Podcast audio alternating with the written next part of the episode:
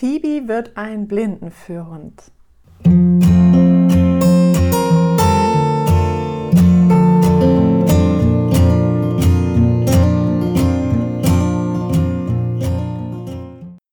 Hallo zurück bei Phoebes Podcast. Ich freue mich, dass du bis heute diesen Podcast hörst oder vielleicht jetzt auch irgendwo quer eingeschaltet hast. Jedenfalls ist heute die letzte Folge. Denn Phoebe ist in ihrem neuen Zuhause angekommen. Mitte Februar haben wir eine Einschulung gestartet in Bamberg und sie hat einen Halter gefunden, der richtig gut zu ihr passt. Beide sind aktiv unterwegs und werden sicherlich auch viel Spaß in ihrer Freizeit haben, weil sie da beide einfach wirklich auf einer Wellenlänge sind. Wir sind also gestartet am ersten Tag gleich im Fürgeschirr sind wir eine kleine Runde gelaufen und es hat sehr gut geklappt. Dann haben wir natürlich auch den Spaziergang geübt und ein bisschen ausgekundschaftet, wo der Blinde mit ihr gut spazieren gehen kann. Doch da war gleich in der Nähe eine gute Möglichkeit, wo wir auch sogar einen Weg bis zum Wald gehen konnten. Es ist natürlich sehr hilfreich, wenn der Blinde nicht so weit fahren muss, um schön Gassi zu gehen. Und da hat sie es wirklich gut getroffen. Aller Anfang ist schwer. Das heißt, nicht nur Phoebe muss sich umstellen, dadurch, dass sie natürlich in einer ganz neuen Umgebung lebt, sondern natürlich muss auch der blinde Mensch erstmal lernen, mit dem Führhund unterwegs zu sein. Statt mit dem Taststock jeden Meter abzutasten, kann er nun mit Phoebe den Weg einfach entlang gehen und sie führt ihn sicher um beispielsweise Stangen, Tonnen, die dort stehen, führt sie zu den Ampeln hin, über die Straße und so weiter. Wir hatten auch gleich eine Baustellendurchquerung, die wir immer wieder geübt haben, mit Zebrastreifen, dann durch diese Baustellenabgrenzungen hindurch. Und ja, da gibt es immer wieder neue Wege, wo immer wieder beide zusammenwachsen, wenn sie die gemeistert haben. Bamberg ist wirklich einen Besuch wert. Ich weiß nicht, ob du schon mal in Bamberg warst, aber es ist eine sehr, sehr schöne, bezaubernde Stadt. Ich habe natürlich immer die Brille vom Trainer auf. Das heißt, ich schaue mir immer genau an, was gibt es da für Hindernisse, welcher Weg ist wirklich geeignet und sicher, wie kommt der Hund vorwärts bei den Ablenkungen. Und wir haben einen schönen Weg gefunden, wo wir den Bahnhof dann dabei hatten also Treppen dabei sind, Abgrundverweigerung, ähm, auch mal eine Rolltreppenverweigerung. Das haben wir dann in einem Kaufhaus gemacht. Und ja, es müssen eben ganz viele Kriterien erfüllt sein, dass der Prüfer am Ende auch gut sieht, ob der Hund das alles gelernt hat und der Blinde mit dem Hund auch gut unterwegs ist. Eingänge haben wir ganz viel trainiert. Auch zum Beispiel ist eine Schwierigkeit, wenn du einen Eingang hast und davor ein paar Stufen sind bis zur Tür. Dann ist es ganz wichtig, dass der Hund eben bei der Stufe anhält und nicht direkt zur Tür läuft, weil sonst könnte ja der Führhundhalter über die Stufen fallen. Also Eingang an der Stufe halten, erst das Hindernis anzeigen und dann weiter zur Tür. Und solche Sachen haben wir da auch in der Einschulung öfters gehabt dass wir immer wieder geguckt haben, okay, erst muss das Hindernis angezeigt werden, bevor man dann einfach weitergeht. Auch bei der Bank war das sehr herausfordernd, weil vor der Tür eine Stufe war, dann eine schwere Tür, wo man auch aufpassen muss, dass der Hund sich nicht die Pfoten klemmt, wenn die zu schnell zufällt.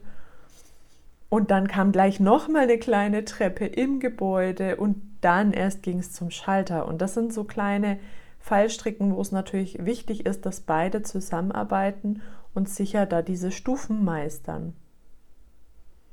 Mit dem Bus sind wir auch ganz oft gefahren und hatten dann die Möglichkeit, auch den Einstieg und den Ausstieg aus dem Verkehrsmittel ähm, zu trainieren. Wir sind auch während der Einschulung mal ein Stück Zug gefahren bis zum Nürnberg Hauptbahnhof, ähm, wo wirklich richtig viel los ist und es da wirklich auch deutlich anstrengender wird, natürlich mit den Umgebungsreizen zusammen konzentriert den Weg zu gehen. Später wird es alles immer einfacher, weil der Hund weiß, wo er hingehen soll oder er weiß, wo die zusammen hingehen Und dann hat der Blinde auch weniger ähm, Lenkungsfunktion. Also er muss dann nicht mehr so oft dem Hund sagen, wo er hingehen soll, weil der Hund das sowieso schon weiß. Das heißt, dann wird das mit diesem Automatismus für beide immer einfacher unterwegs zu sein. So, ein paar Wochen später dann haben wir die Prüfung gemacht. Ähm, wir hatten einen sehr guten Prüfer und es kam noch jemand von der Krankenkasse mit. Und natürlich steigt dann die Aufregung und Spannung, ähm, zumindest bei mir. und ähm, ja, ich glaube, der ähm, Halter hat das jetzt total cool äh, gemeistert und ist seinen Weg gegangen. Und wir kamen dann zurück, haben dann alles besprochen, was so in dieser Prüfung enthalten sein musste und wie der Hund das geleistet hat und wie das Gespann das vor allen Dingen geleistet hat. Es ist immer eine gemeinsame Leistung, sicher unterwegs zu sein.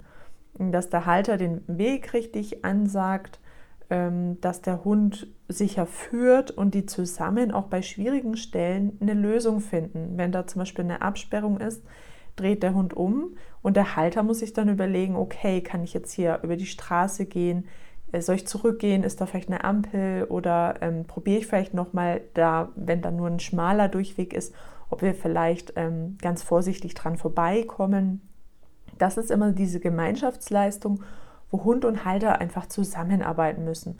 Und das wird dann geprüft. Das heißt, ich war gar nicht dabei bei der Prüfung. Ich komme immer erst ähm, zur Besprechung dazu, weil ich das auch mit meiner Nervosität, glaube ich, nicht besser mache, wenn ich dann mitlaufe.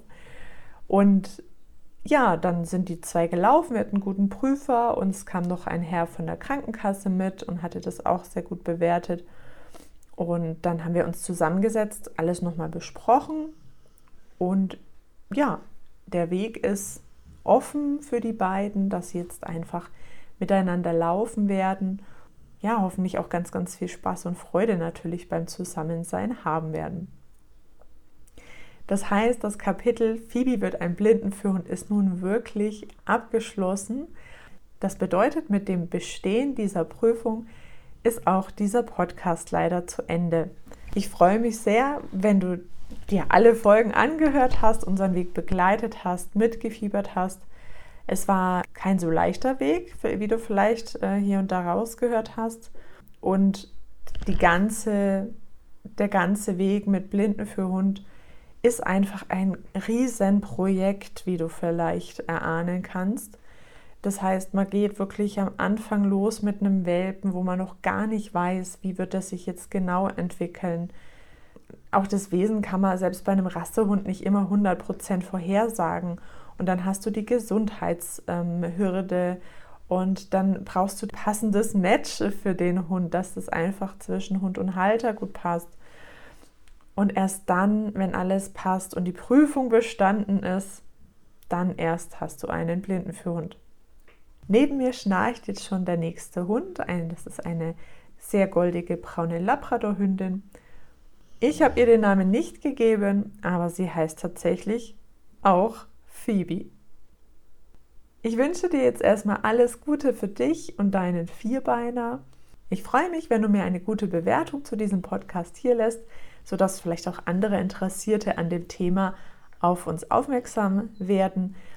Wenn du Fragen hast zu diesem Podcast, zu Blinden für Hunden oder natürlich auch zu deinem eigenen Hund, vielleicht hast du hier und da Themen, die du gerne lösen möchtest, bisschen entspannteres Miteinander entwickeln möchtest, dann melde dich gern bei mir.